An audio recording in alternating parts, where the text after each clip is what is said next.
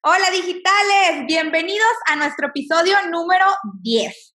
Y hoy vamos a platicar de un tema muy interesante y más en estos días. Vamos a platicar del impacto digital en la contabilidad. Y para este tema tan importante tenemos hoy un invitado muy especial. Él es el contador público certificado Carlos Alberto Villarreal Martínez. Es consultor de negocios con más de 30 años de experiencia. Es egresado de la Universidad Montana, socio director de Villarreal y Asociados, contadores públicos, fundador de Coinfo, consultoría e informática, y también es creador de sistemas como Administrando, Mi Enlace y Sistema Operativo Empresarial. Además, es socio del Instituto de Contadores Públicos aquí en Nuevo León, de la Cámara Mexicana de la Industria de la Transformación y de la Cámara Nacional de las Artes Gráficas. ¿Cómo estás, Carlos? Hola, muy bien, muchas gracias por la invitación. Gracias a ti, pues va a estar muy bueno este episodio y yo creo que van a quedarse todos picados de inicio a fin, porque vamos a empezar platicando con esto. ¿Qué impacto ha tenido y cómo se ha transformado en estos años? Tú que llevas más de 30 años de experiencia, ¿nos puedes platicar cómo has visto toda la transformación digital en la contabilidad? Así es. Bueno, pues eh, la transformación se ha dado eh, muy acelerada en los últimos años. No sido como comentaba, eh, yo quisiera que dijeras que tengo años de edad, pero no existe de experiencia, así es que ni modo. bueno, este, yo entré, como te comentaba, en 1988 el despacho. El despacho ya tenía 30 años, mi papá, que por cierto le mando saludos, José Villarreal, inició el despacho en, el, en 1958 entonces, los 30 años que él estuvo antes de lo que llevaba entraba, la contabilidad siempre fue igual. Se hacía en máquina de escribir las declaraciones, la contabilidad se hacía anotando con pluma en el libro diario de mayor. Y los cambios en la contabilidad durante esos 30 años fueron mínimos. Cuando yo entré, meses después compramos la primera computadora de escritorio. ¡Wow! tiene más capacidad cualquier eh, celular de la actualidad que la computadora que teníamos en aquel entonces. Y poco a poco los sistemas fueron desarrollando.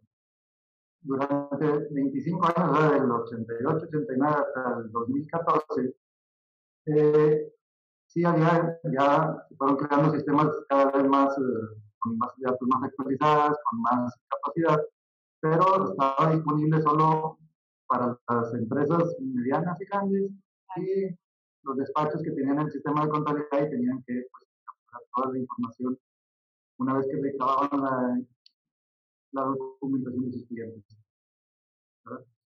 Recuerdo en el 2014 que era cuando estaba iniciando la, la contabilidad electrónica. Me decía, bueno, ahora con la contabilidad electrónica, ¿esto va a ser más fácil o más difícil? Buena pregunta.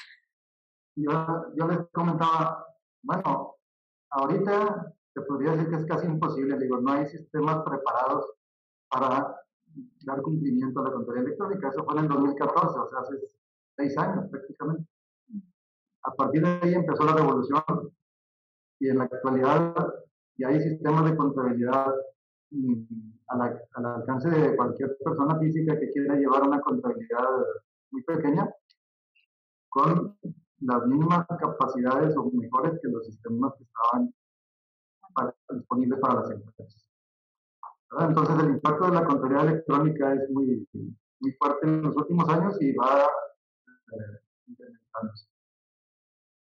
Está increíble. La, la, realidad es que hemos visto cambios súper fuertes eh, y como lo mencionabas, o sea, hoy en día está a nuestro alcance de un emprendedor tener acceso a un sistema de contabilidad desde un navegador web, desde su teléfono, cuando antes era impensable. Hoy inclusive a un clic podemos realizar una factura, podemos revisar eh, cómo están todos los pagos del mes.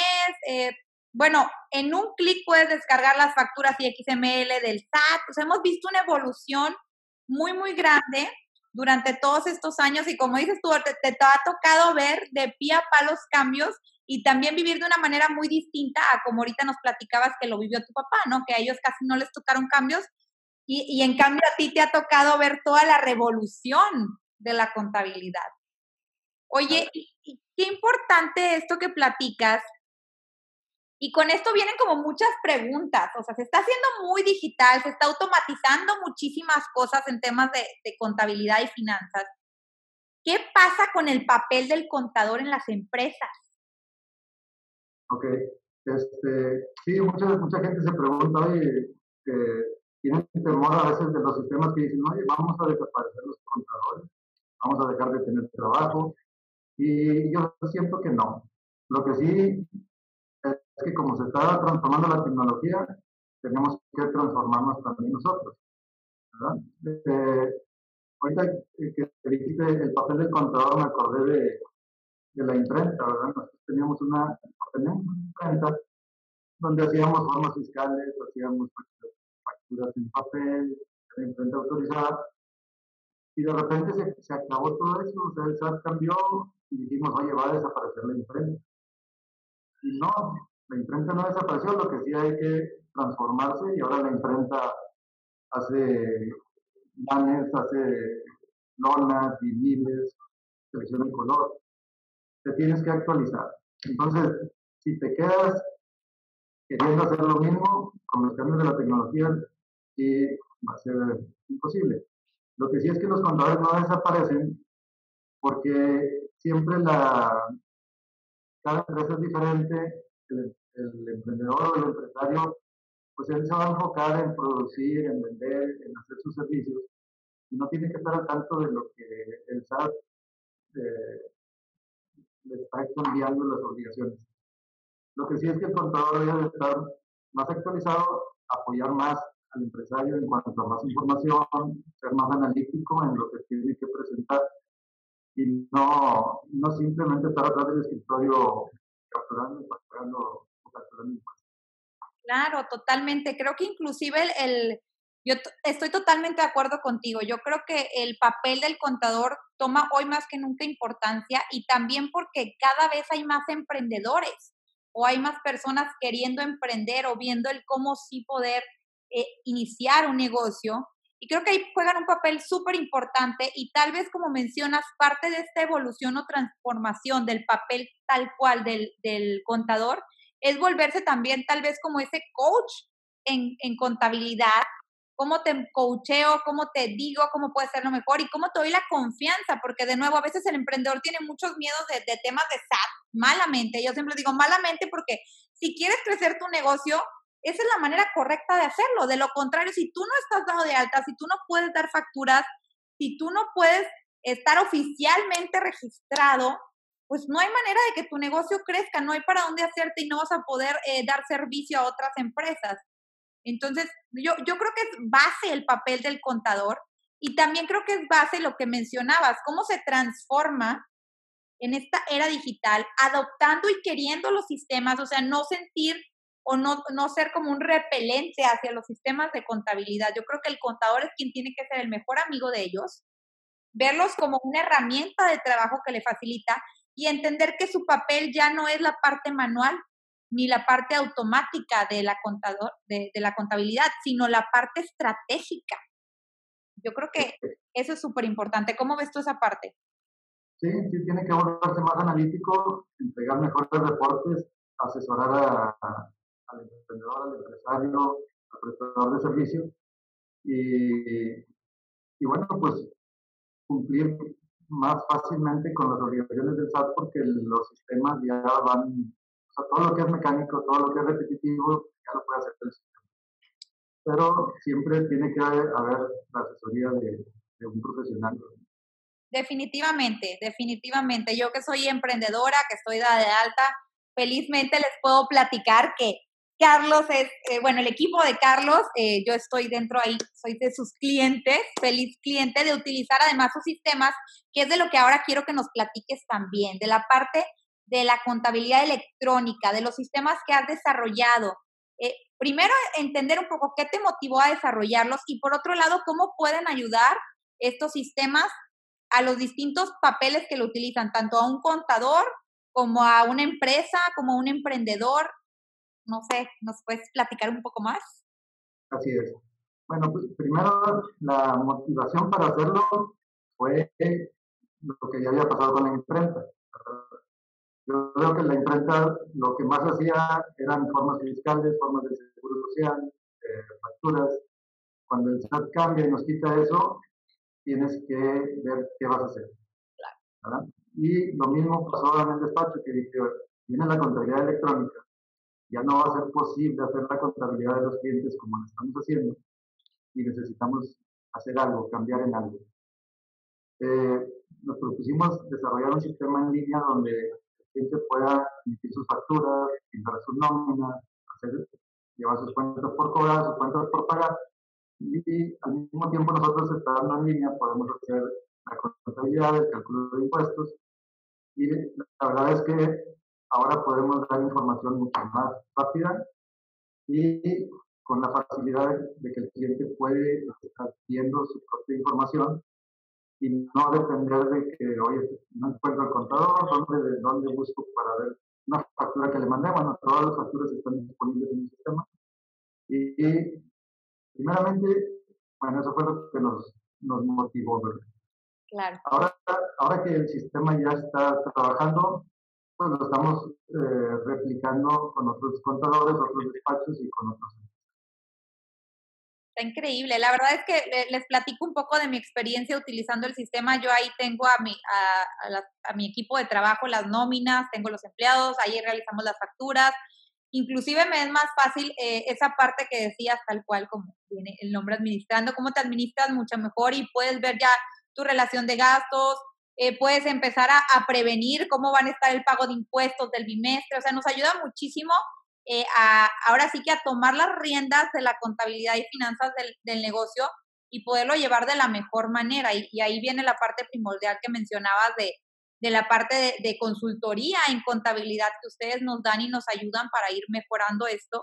Y cómo al alcance de un clic podemos tener súper organizados los clientes que tenemos, eh, las facturas, los comprobantes de pago, ahora que también ya tienen meses existiendo el tema del comprobante de pago, eh, y bueno, todos estos detalles que cada vez ha como perfeccionado más, llamémosle así, el SAT, para llevar mejor control eh, de todos los gastos e ingresos, ¿no? Oye, y, y platicando acerca de cambios y de innovación y de novedades, ¿qué onda con el tema de los impuestos digitales ahora para todas estas plataformas digitales que ya venían platicando ellos desde finales del año, pero hoy en día, primer del día, primero de junio, ya es una realidad. Así es. Sí, bueno, toda la, reforma, la, la, ley del impuesto sobre la renta tiene un eh, título que es de las personas físicas. Y dentro de ahí, eh, un capítulo que habla de actividades empresariales y profesionales, que estaba dividido en, dos secciones, que está el régimen general de actividades empresariales y profesionales y el régimen de incorporación fiscal, que es un régimen que tiene beneficios para los pequeños eh, los emprendedores o los prestadores de servicios que no requieren título profesional y pueden empezar a declarar sus impuestos con muchos beneficios. Claro. Bueno, a partir del primero de junio entró una nueva sección, la sección 3 del capítulo de actividades empresariales y profesionales, que se refiere a los ingresos que perciben los que prestan servicios a través de, plataformas digitales. Este, sin meter igual, pero su Uber, Didi. se vale, se vale. Este, todas esas tipos de plataformas donde las personas prestan servicios y obtienen un ingreso, siempre por ley es un ingreso que se percibe por una actividad y deberían estar pagando impuestos.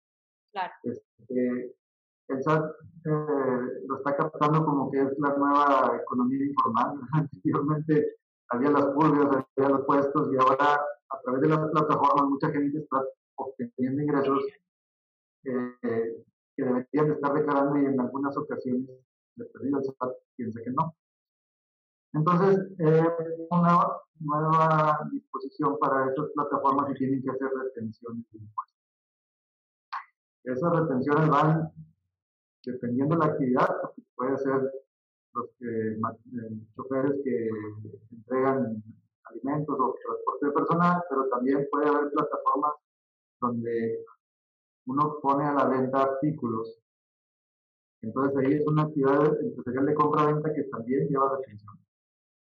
Y son retenciones que pueden llegar a ser importantes porque está haciendo que muchos cambien los precios que estaban dando.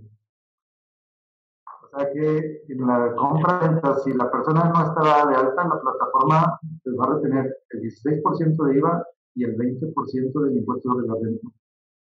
Entonces imagínate cómo vas a sostener los precios que estabas dando. Claro, ya ahí cambia por completo con estos dos porcentajes que entran en juego.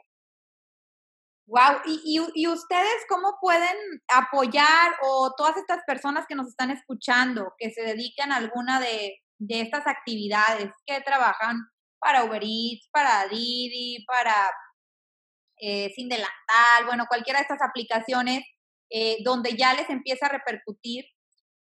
¿Cómo pueden ustedes apoyarlos o en qué redes los pueden encontrar puntualmente para este tema? Y adicional, eh, ¿qué, ¿qué, crees tú que vaya a traer de impacto al día de mañana, además de tema de precios? ¿Ustedes prevén o ven alguna tendencia con toda esta revolución que está viniendo encima? Eh, bueno, yo creo que vamos a tener que ir adaptando. Este, sí, hay, sí hay opciones. Por ejemplo, las retenciones son solo para personas físicas. Ya algunos clientes que sí venden fuerte, por ejemplo, por Mercado Libre o por alguna aplicación que les va a retener, entonces dicen, oye, no, yo no necesito ahora hacer una SA. Entonces lo que van a hacer es pues formalizar más su, su actividad. Van a crear una empresa y a la empresa no le van a retener, ellos van a seguir echando sus impuestos. También hay, opciones, por ejemplo, la retención que dije ahorita y nuestros dados de Hacienda. Lo ideal es que existen dados de alta en Hacienda, que declaren sus impuestos, la retención va a ser menor, pero esa retención la pueden acreditar contra los impuestos que van a, declarar en su declaración normal.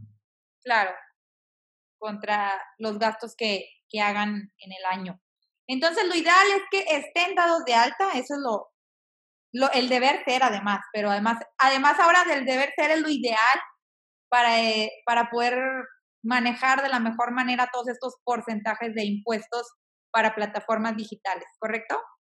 Así es. Sí, una vez que están dadas esas retenciones las van a poder acreditar y si la actividad es eh, considerable pueden pues, tratar de formalizar una, una empresa y, y aunque vengan en las plataformas digitales no va a haber retención. Súper bien. Bueno, pues ahí está. Buenas noticias dentro de todo este tema que ha causado tanto revuelo, que ya se venía platicando desde, recuerdo perfectamente, eh, que lo platicamos en los Tecnonautas, inclusive eh, en alguna de las invitaciones que tuvimos contigo por allá ya veíamos de, oye, viene esto, ¿no? ¿Qué irá a pasar? Y lo veíamos como todavía, eh, pues algo lejano o a mediano plazo, pero ya hoy es una realidad, ya está pasando y hay muchas dudas respecto al tema y por eso quisimos invitarte para este episodio porque creemos vital.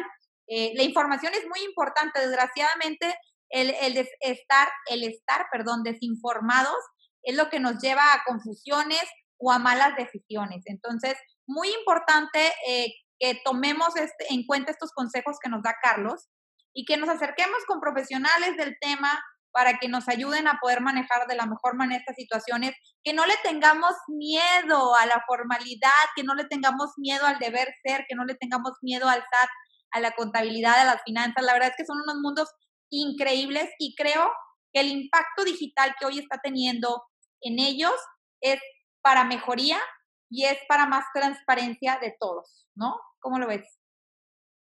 Así es. Sí, pues eh, aquí para un poquito de, ¿cómo se dice? De publicidad. El sistema administrativo, que es el que, el que utilizas para la facturación, contabilidad, impuestos y nóminas, este, ahora desarrollamos el sistema, el SOE, Sistema Operativo Empresarial.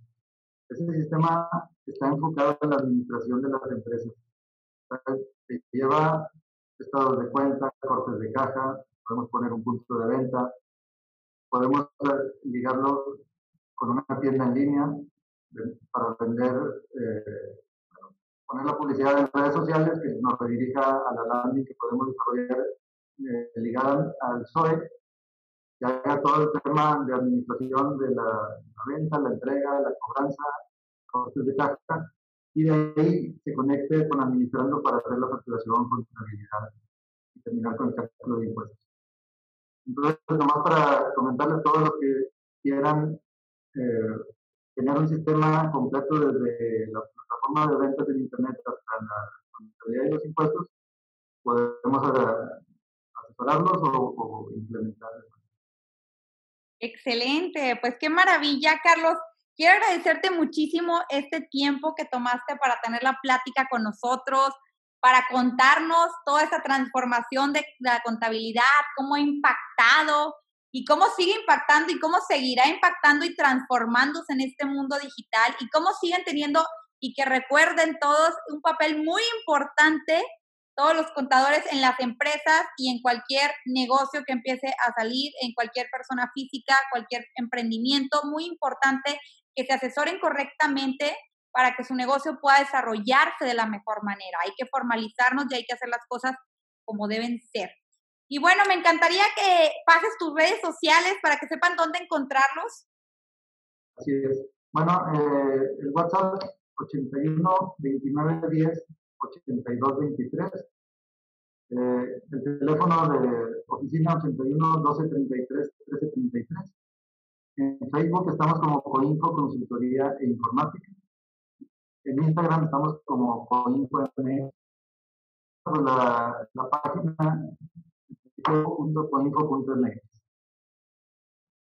Excelente, pues ya saben dónde pueden encontrarlos. De cualquier manera, aquí en pantalla están apareciendo los datos para que les sea muy sencillo poder seguirlos y poder estar informados de todos estos cambios y transformaciones y cómo sigue impactando el mundo digital. Me encanta ver diferentes sectores, todos creciendo, evolucionando y desarrollándose en esta increíble era digital. Te agradezco muchísimo de nuevo, Carlos, tu atención el día de hoy, tu presencia. Te mando un abrazo grande y estamos en contacto para una segunda sesión. Muchas gracias, igualmente. Gracias por todo y felicidades. Gracias, un abrazo digitales. Bye bye.